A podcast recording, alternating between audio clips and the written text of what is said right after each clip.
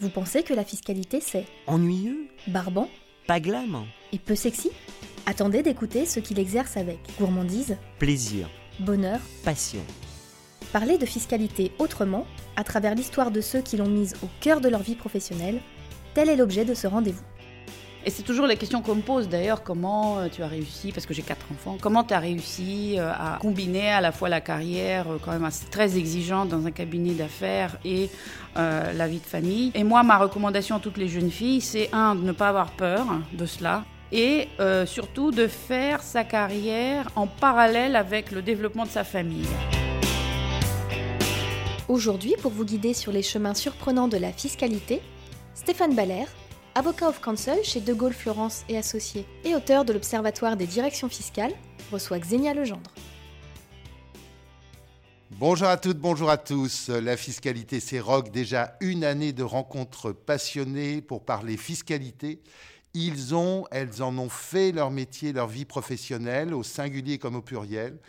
Ils sont, elles sont fidèles à leur passion. Ils ont, elles ont vu évoluer leur métier et ont envie de le partager, partager leur enthousiasme à ce micro. Et je les remercie, ainsi que vous, fidèles auditeurs. Bonjour, je suis Stéphane Baller, avocat of counsel chez De Gaulle Florence, avocat zénotaire, co-directeur du diplôme universitaire avocat conseil fiscal des entreprises créé avec l'EDAC, école d'avocats, et la faculté de droit de Paris-Est Créteil. Et j'ai le plaisir de coproduire ce programme avec les équipes de Lefebvre d'Alloz et notamment Angeline Doudou.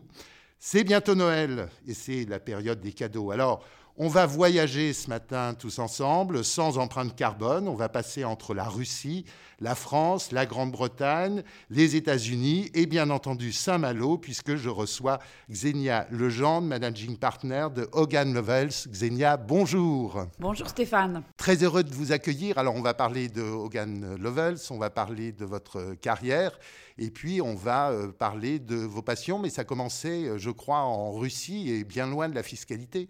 Effectivement, je, je suis russe et donc ma vie commence en, Union soviétique euh, en 1969. Donc pour rien vous cacher, j'ai 53 ans et ça fait 30 ans que je vis en France, que j'ai choisi par amour parce que j'ai épousé mon mari qui est français.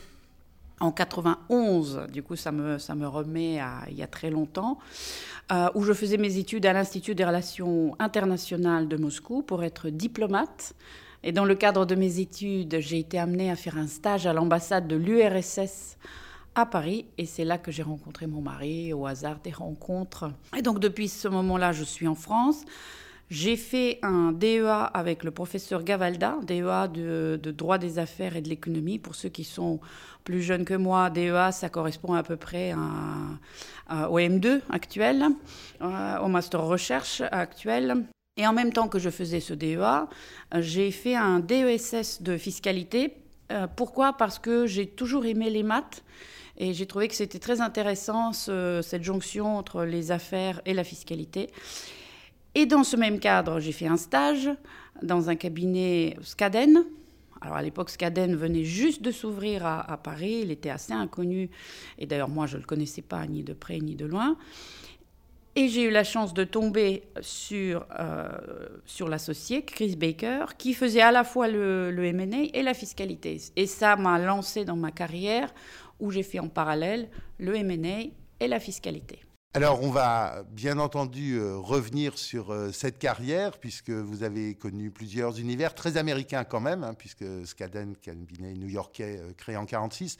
Mais vos souvenirs d'université, de, de fac, déjà la curiosité, déjà des rencontres? Alors, la fac de Moscou, pour commencer, où j'ai quand même fait 5 ans d'études, c'était super intéressant. J'ai commencé par la fac d'économie pendant une année. Et finalement, on avait des cours de droit et j'ai trouvé que le droit, c'était bien plus intéressant que l'économie et j'ai demandé mon transfert à la, faculté de droit. Et euh, là-bas, j'ai découvert tout l'univers euh, du droit, et notamment du droit romain. D'ailleurs, je regrette beaucoup qu'en France, on n'enseigne plus le droit romain en tant que droit positif. C'est juste dans le cadre de l'histoire de droit qu'on l'enseigne, mais nous, moi, je l'ai appris en tant que droit positif. C'était super intéressant. Et on apprenait euh, les droits des différents pays, notamment des pays bourgeois, pour ne pas les nommer, dont la France. Et donc, c'est dans ce cadre-là que j'ai appris le droit français. Et quand je suis venue en France, j'ai été prise directement dans ce, dans ce DEA euh, du professeur Gavalda, qui était très très russophile. Et bah, j'ai été absolument à l'aise euh, au, moment de mes études. Euh, au moment de mes études. Et d'ailleurs après cela, j'ai fait une thèse avec lui. sur les moyens de paiement. Donc j'ai un peu prolongé, j'ai fait ma thèse en même temps que j'ai que j'ai que j'ai commencé à travailler déjà comme, comme avocat. On va en reparler très certainement, puisque vous êtes managing partner de, Hogan Lovells euh, aujourd'hui. On parle souvent des carrières euh, de femmes euh, avocates, compliquées, organisations. Est-ce que vous avez des recommandations pour arriver à ce que ce soit plus facile? Je pense que c'est ça la clé aussi de toute carrière pour une femme, c'est que le mari soit là, présent et complètement, complètement dans le partage de la tâche, de la tâche quotidienne que ça, que ça représente les recommandations, et c'est toujours la question qu'on me pose d'ailleurs, comment euh, tu as réussi, parce que j'ai quatre enfants, comment tu as réussi euh, à combiner à la fois la carrière euh, quand même assez, très exigeante dans un cabinet d'affaires et la vie de famille. et moi, ma recommandation à toutes les jeunes filles, c'est un, de ne pas avoir peur de cela, parce qu'on y arrive, on est organisé, surtout quand on est jeune, on a, on a beaucoup, beaucoup d'énergie, beaucoup plus que quand on est plus vieux. Et surtout de faire sa carrière en parallèle avec le développement de sa famille de ne pas le gérer en séquence, de ne pas commencer par faire sa carrière et ensuite au bout de dix ans se dire tiens il est temps d'avoir des enfants. Et puis finalement ça, ça coïncide avec un moment dans la carrière où il faut avoir une promotion. Donc, euh, donc ça pose des problèmes sur la disponibilité. Et, et aussi les filles peuvent avoir peur de se dire comment est-ce que je vais y arriver puisqu'ils ont euh, vu euh, sur la période précédente, pendant dix ans, qu'elles ont travaillé d'une façon très dure. Donc elles se disent c'est incompatible et donc c'est l'un ou l'autre. En revanche, si on fait ça en parallèle et en même temps, bah, on finit par, par y arriver parce qu'on y arrive, voilà, on fait face euh, et on y arrive. Alors ça demande beaucoup d'organisation, les nounous, etc. Mais encore une fois, la chose la plus importante, c'est qu'il faut que ça se fasse avec une entente absolue avec son conjoint, euh, n'est-ce pas, pour qu'il y ait le partage euh, des tâches euh, complets. Et aujourd'hui, je pense les cabinets font peut-être beaucoup plus attention, notamment les cabinets anglo-américains, mais aussi les cabinets français, sur cet équilibre. Alors peut-être pas vie professionnelle, vie personnelle, mais en tout cas cette compréhension euh, de cette répartition des tâches. Alors, on va revenir à, à Scadon. Quand vous y êtes arrivé, euh, quatre collaborateurs, je crois, au départ, euh, qui montaient une aventure entrepreneuriale incroyable. Qu'est-ce qui fait qu'on a envie d'aller dans cette aventure? Et alors qu'on est jeune et qu'on a tout à apprendre, ben, on se dit finalement, la petite structure entrepreneuriale, ça va être quelque chose d'incroyable. On n'était effectivement que quatre quand j'ai commencé, mais ce n'était pas non plus une aventure entrepreneuriale à partir de zéro, puisque derrière nous, il y avait quand même euh, le cabinet Scaden, donc un, immense cabinet de, New York, euh, très très puissant. Donc on était euh, entrepreneurs, mais, mais, pas complètement, on va dire ça comme ça. Mais c'était une implantation en France. L'objectif principal, c'était de servir les clients existants de, de Scaden États-Unis qui avaient des opérations en France. Euh, ce qui était génial, c'était bien sûr le niveau d'exigence euh, et euh, d'apprentissage, de, de, formation pour, pour, pour, pour, nous, pour les jeunes. C'était extraordinaire. Déjà, j'imagine le, choc. Alors, vous êtes international déjà, mais ces différences de, culture, c'est quelque chose qui vous a déjà apporté à cette époque-là, des styles différents. On dit toujours cabinet américain, cabinet anglais. On parlera de la fusion Hogan Lovells très certainement, mais déjà une sensation sur des styles d'affaires différents? Alors moi, quand j'ai commencé, je ne pouvais pas faire la comparaison avec, euh, avec des cabinets anglais ou français, puisque j'ai commencé directement chez, chez Skaden, qui était un cabinet pur américain. Euh, mais je dois dire qu'en tant que russe, euh, la culture russe et américaine était assez proche dans les affaires pour moi. Enfin, moi, j'ai, moi, j'ai, jamais eu aucun problème de compréhension avec, avec les Américains. J'aime beaucoup les Américains. J'aime beaucoup la manière dont ils travaillent, la manière dont ils euh, gèrent la relation avec les gens, etc. Donc, donc aucun problème. Alors plus tard, bien sûr, au, fur et à mesure de ma carrière, j'ai fait connaissance, bien évidemment, avec des styles différents, français, anglais, allemand, asiatique, etc. Et, bien sûr, chacun à, sa façon, euh, sa façon d'être. Moi, j'étais dans le M&A euh, et fiscal, ce qui fait que ce sont des métiers qui ne sont pas forcément très conflictuels. Et donc, il n'y a pas de raison, euh, disons, dans le milieu très professionnel, où on n'est pas là à défendre les intérêts des particuliers avec beaucoup d'émotions, on est, on, est, on est dans les relations entre les sociétés, représentées par des gens qui sont eux-mêmes des professionnels L'objectif, le, c'est de, de, faire le deal et de le faire bien pour les deux parties et que ça se passe correctement.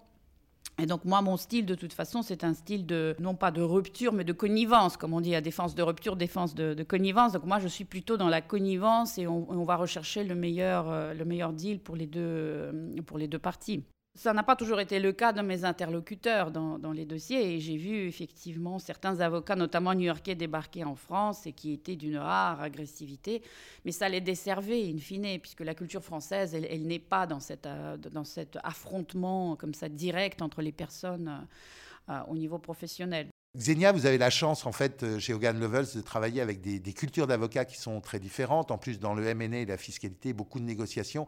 Je suis sûr que vous avez des styles et des anecdotes sur euh, des comportements très différents. En effet, les gens sont, très différents en fonction de leur, euh, de leur pays de provenance. Moi, j'ai eu à travailler avec notamment des Israéliens, par exemple. Ils sont extrêmement cash, très durs dans la, très durs dans la négo. Euh, j'ai travaillé avec les Américains qui étaient super agressifs, euh, à tel point que les confrères français en face, ils, étaient prêts à claquer la porte euh, et de sortir des, négociations. Un jour, j'étais sur un dossier où, on représentait donc un acquéreur pour un actif en France.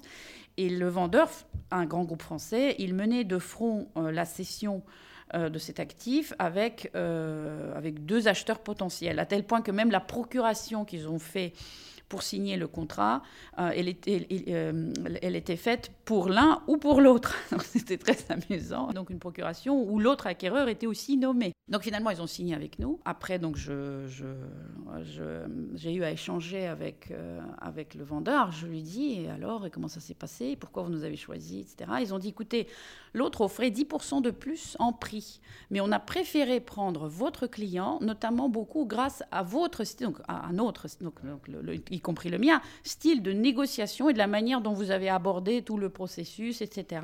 Les autres étaient accompagnés d'un cabinet d'avocats américain, mais avec les équipes de New York ultra agressive, qui ne cédait pas le terrain sur, euh, sur rien. Et donc on s'était dit, on va au-delà des, de, graves problèmes après la session avec ces gens-là, ils vont nous embêter comme c'est pas permis. Donc on ne veut pas avoir affaire à, à ce type de, de personnes, à ce type de comportement en face. Et, quand ils ont su qu'ils allaient perdre le, deal, ils ont dit écoutez, très bien, on prend le contrat des autres, on est prêt à signer en bas, euh, voilà, 10% de plus. Hein. Ils ont dit non, on, préfère rester avec les gens qui sont des gens bon, très professionnels, bien sûr, ils défendent les intérêts de leurs clients, mais ça se passe normalement euh, et dans une ambiance euh, normale, on va dire. Donc c'est intéressant de voir effectivement ces différences de style qui peut-être à New York ne choquent personne parce que tout le monde est comme ça. Eh bien ici à Paris, ça a produit un effet qui finalement a desservi euh, le client de cette firme new-yorkaise. Vous n'avez pas parlé de nos amis anglais? Alors nos amis anglais, j'aime beaucoup nos amis anglais, euh, ils sont eux au contraire très polissés. Le problème avec les anglais, c'est que même les Américains disent on parle la même langue, mais on ne comprend pas ce qu'ils disent. Ce qui fait qu'avec les Anglais, il y a des fois, on ne sait pas si c'est un oui, si c'est un non. Euh, il y a même, vous savez, euh, il circule des, papiers de traduction. Euh, voilà, quand un Anglais dit ça, en fait, ça veut dire ça. Et moi, je trouve que c'est très utile que tous les avocats qui opèrent sur, sur ces marchés aient ce papier-là pour, pour arriver à décoder finalement le message qui est passé par, par les Anglais. Très différent des Américains, très différent. C'est le côté asiatique des Anglais. On avait parlé en préparant l'émission aussi de la langue, de l'importance de la langue. Euh, non, effectivement, les, Anglais et les Américains, euh, pour eux, l'anglais, c'est leur langue euh, natale. Donc, ils, peuvent parler. Alors, encore une fois, les Américains peuvent ne pas comprendre les Anglais. Hein. Et les Anglais, parfois, il m'est arrivé, c'était très drôle, quand les Américains leur, leur disaient des choses, les Anglais disaient non, mais c'est quand même pas eux qui vont nous apprendre la langue qu'on leur a apportée. Donc, c'est nous qui savons, c'est nous qui avons raison. Et pour nous, euh, les Français ou les Allemands, on est toujours un peu desservis par le fait que ce n'est pas notre langue natale. Euh, il faut faire attention puisque la culture juridique n'est pas la même non plus. Donc, même si on comprend un mot, euh, on n'est pas forcément, on n'a pas forcément compris dans quel contexte juridique, de culture juridique, ce mot est utilisé. Donc, je pense que ce serait assez intéressant pour les, pour les étudiants euh, d'aller faire des, des, Erasmus en Irlande maintenant que, que le UK est sorti, aller au Trinity College pour un petit peu plonger dans cette culture juridique anglo-saxonne pour, pour, pour, pour être plus à l'aise avec, avec les mots qui sont utilisés dans le cadre des négociations avec, avec les gens dont c'est la langue et la culture. Vous écoutez toujours La fiscalité, c'est rock. Un rendez-vous proposé par Lefebvre Dalloz. Alors, cette aventure, elle a duré une douzaine d'années, mais finalement, vous décidez de changer alors que tout se passait bien? Plus que 12, ça a duré 15 ans. J'ai eu mes quatre enfants chez Skaden. Je remercie beaucoup euh, d'ailleurs Skaden d'avoir été très. Euh, et Chris Baker en, particulier, d'avoir été extrêmement ouverts à cette question, n'est-ce pas? Ce qui n'était pas évident à mon époque. Hein. On va se dire ça ouvertement. Euh, mais il fallait bien évoluer dans, ma carrière. Et donc, du coup, j'ai rejoint un cabinet qui s'appelait à l'époque Hogan et Hartson, donc qui avait aussi une implantation à Paris, à peu près équivalente à, à Skaden, où je suis devenue donc associée. Euh, pour m'occuper de la fiscalité dans, dans, ce cabinet. Les circonstances, je crois, de, de, votre arrivée sont, sont, étonnantes parce que c'est euh, un coup de fil, je crois, une confiance.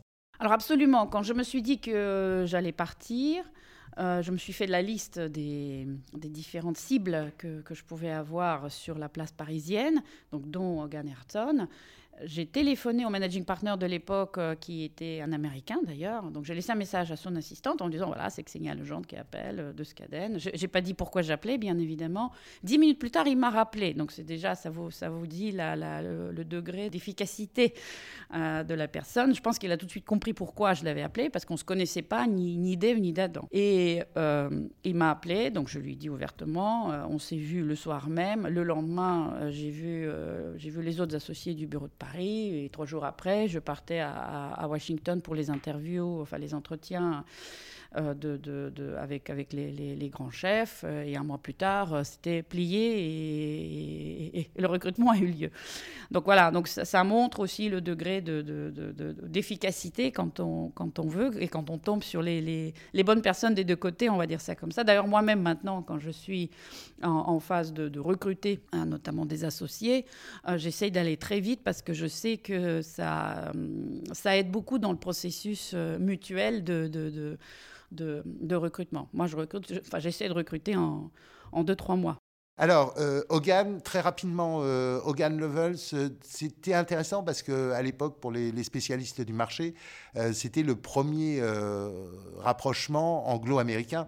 Alors effectivement, c'était le premier rapprochement anglo-américain de cette ampleur, on va dire, parce qu'il y a eu des fusions avant, mais ça a toujours été où il y avait un cabinet qui était très dominant par rapport à l'autre. Là, c'était vraiment la fusion d'ego, on peut dire ça comme ça. Et du coup, ça a créé une firme qui est devenue globale. On peut plus dire qu'on est américain ou qu'on est anglais, on est, on est, on est global. Et d'ailleurs, le poids de l'Europe continentale est immense euh, au sein de la firme. Donc, on ne peut même pas non plus dire qu'on est un cabinet anglo-saxon, vous voyez. Donc, euh, on se présente vraiment comme un cabinet global et ça correspond réellement à ce que Hogan Lovells euh, est euh, aujourd'hui. Alors, votre vie euh, d'associé, mais vous acceptez de devenir managing partner. Qu'est-ce qui fait qu'on accepte de devenir managing partner, qu'on a envie de ce poste? Alors j'ai fait plus qu'accepter, en fait je l'ai demandé, je l'ai voulu.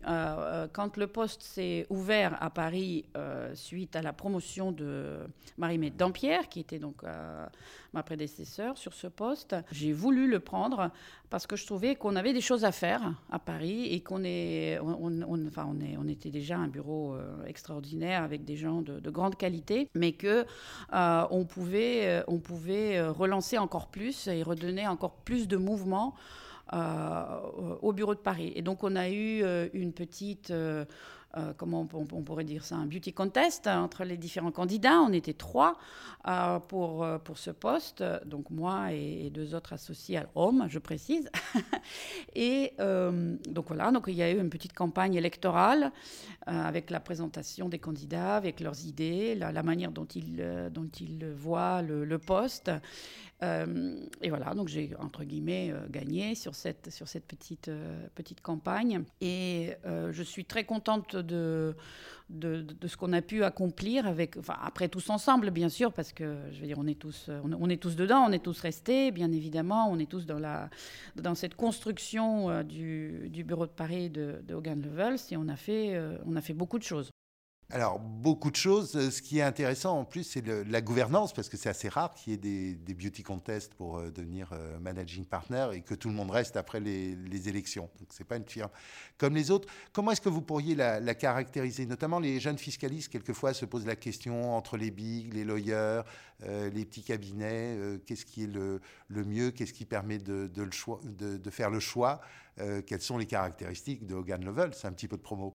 Alors, Hogan Lovells, c'est une firme donc euh, des avocats d'affaires qui couvre euh, l'ensemble du, droit des affaires euh, à un niveau assez élevé. On n'est pas spécialisé dans la fiscalité, donc si on compare Hogan Lovells avec, avec les big, bien sûr, c'est pas du tout même, le, le même type d'activité qu'on va faire.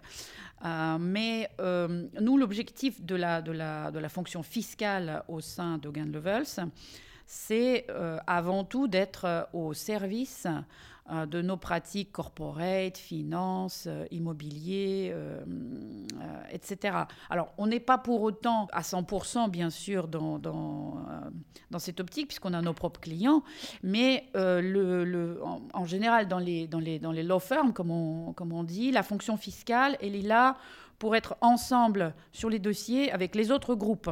Ce qui n'est pas le cas dans les bigs, bien sûr, parce que les bigs, ils ne font généralement que du fiscal. Enfin bon, ils peuvent faire autre chose à côté, mais ils sont surtout connus pour, euh, pour le fiscal. Et donc, on vient les voir que pour le fiscal. Donc, donc, donc ça, c'est n'est pas la même optique. Nous, ce qu'on vend, c'est bien sûr une absolue, euh, comment dire, cohésion entre l'équipe qui fait le deal et l'équipe qui va structurer le deal. Si on compare ça avec les, petits cabinets français, je pense que la différence va être surtout que euh, on, fait presque, presque pas de personnes physiques, de, patrimonial, euh, des choses comme ça. On est, très axé sur euh, impôt sur les sociétés, pour les sociétés, pour les entreprises d'une certaine taille, parce qu'il faut encore qu'ils puissent payer nos honoraires, bien évidemment. Sur vos quatre enfants, je crois que vous avez un fils qui se destine à être fiscaliste. C'est une fierté?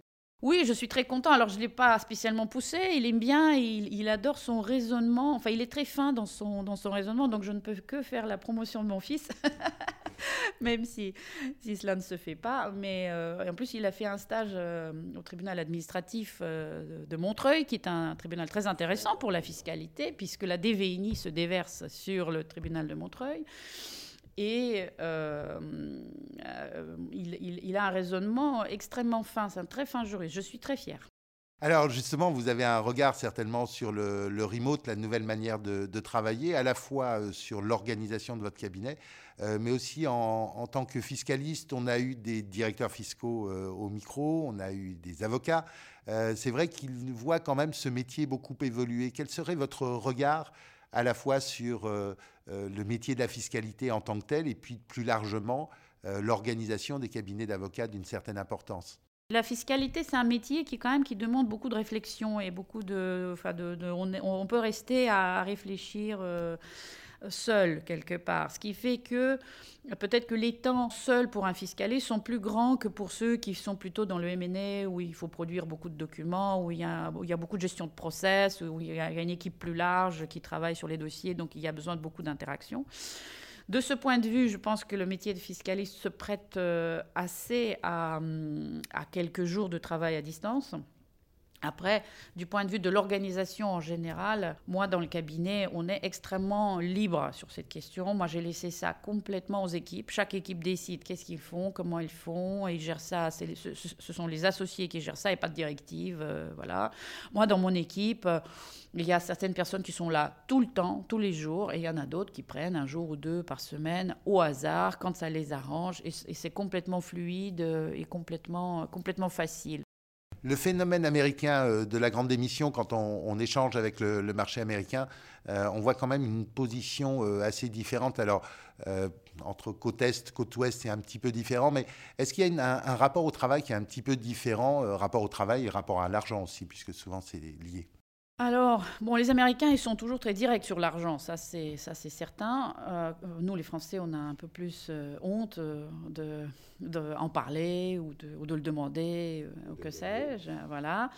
Maintenant, au niveau de la grande démission, nous, on la sent pas, nous, chez, euh, chez Hogan Levels à Paris. En tout cas, il n'y a pas de grande démission. Mais c'est vrai qu'il y a les personnes qui se posent des questions sur... On a, eu des personnes qui ont démissionné, par exemple, euh, pour aller faire du vélo pendant un an. J'avoue qu'on ne l'avait pas vu avant, ce genre de... Mais nous, on essaie quand même... Enfin, on s'occupe beaucoup de nos collaborateurs. On a plein de choses sympathiques, etc. Ce qui fait que, bon, soit on travaille, on est content et on s'inscrit, soit on se pose des questions existentielles en général par ailleurs, et auquel cas, je pense que rien de ce qu'on de, de, ce pourrait faire ne va, ne va retenir les gens s'ils se posent des questions vraiment existentielles. Alors c'est quoi la suite? C'est comme euh, Marie-Aimée de Dampierre, vous prenez le contrôle de l'Europe? Non, je ne sais pas. Enfin, la suite, on n'en sait rien. Mais l'Europe, aujourd'hui, elle est, elle est, déjà. Enfin, il y a déjà des, des managing partners euh, de, l'Europe, bien évidemment. Moi, j'aime beaucoup ce niveau local. J'aime beaucoup le niveau euh, du bureau parce qu'il y a une force dans un bureau.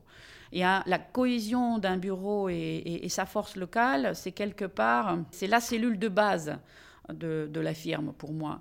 Et je pense qu'on a beaucoup d'impact justement au niveau d'un bureau. Presque, j'ai envie de dire, plus d'impact qu'au niveau euh, plus régional. Euh, parce qu'on est moins dans le, dans, le local. Et euh, pour moi, la, la, la, force d'une firme, c'est vraiment la cohésion entre les associés au niveau local. Puisqu'on on opère sur un marché, il y a beaucoup d'interactions entre les associés du bureau. on a bien sûr beaucoup d'interactions avec les associés d'autres bureaux, mais au sein du même bureau, il y a énormément d'interactions et c'est là que et c'est là qu'on va construire notre visibilité euh, très fortement. Euh, et du coup, je pense qu'il y a encore beaucoup de choses à faire chez nous, chez Hogan Levels à Paris. Je veux dire, la, tâche n'est pas du tout, euh, n'est pas du tout terminée. on a certes doublé du chiffre d'affaires depuis quatre ans, mais il y a encore beaucoup de choses à faire. Et, et en fait, c'est une construction qui ne s'arrête jamais, puisqu'on dit que qui qui n'avance pas recule. Donc il faut toujours avancer. Et même quand on pense qu'on y est arrivé, en fait, euh, en fait c'est là que le danger commence. Zénia Legendre, j'aurais aimé vous rencontrer plus tôt parce que je trouve que votre combinaison à l'international du poids des firmes locales avec euh, les headquarters internationaux est extrêmement intéressant et motivant pour des associés euh, locaux qui connaissent le marché. Le temps était hélas trop court, on va devoir se quitter. En tout cas, je vous remercie vraiment beaucoup pour votre temps et vos confidences. Bah, je vous remercie beaucoup de, me recevoir et de, m'avoir proposé de faire ce, podcast, toujours avec plaisir. Je pense que c'est intéressant, effectivement, ce partage des expériences des uns et des autres. J'ai écouté les autres podcasts avec beaucoup d'intérêt. C'est très intéressant, ces, ces, expériences humaines. Merci d'être parmi ce, ce millier d'auditeurs réguliers que nous avons. On fera un spécial fête de Noël, donc on espère qu'on aura plein d'autres personnes. Et comme on est pour les fêtes de Noël, on est accompagné d'Angeline Doudou.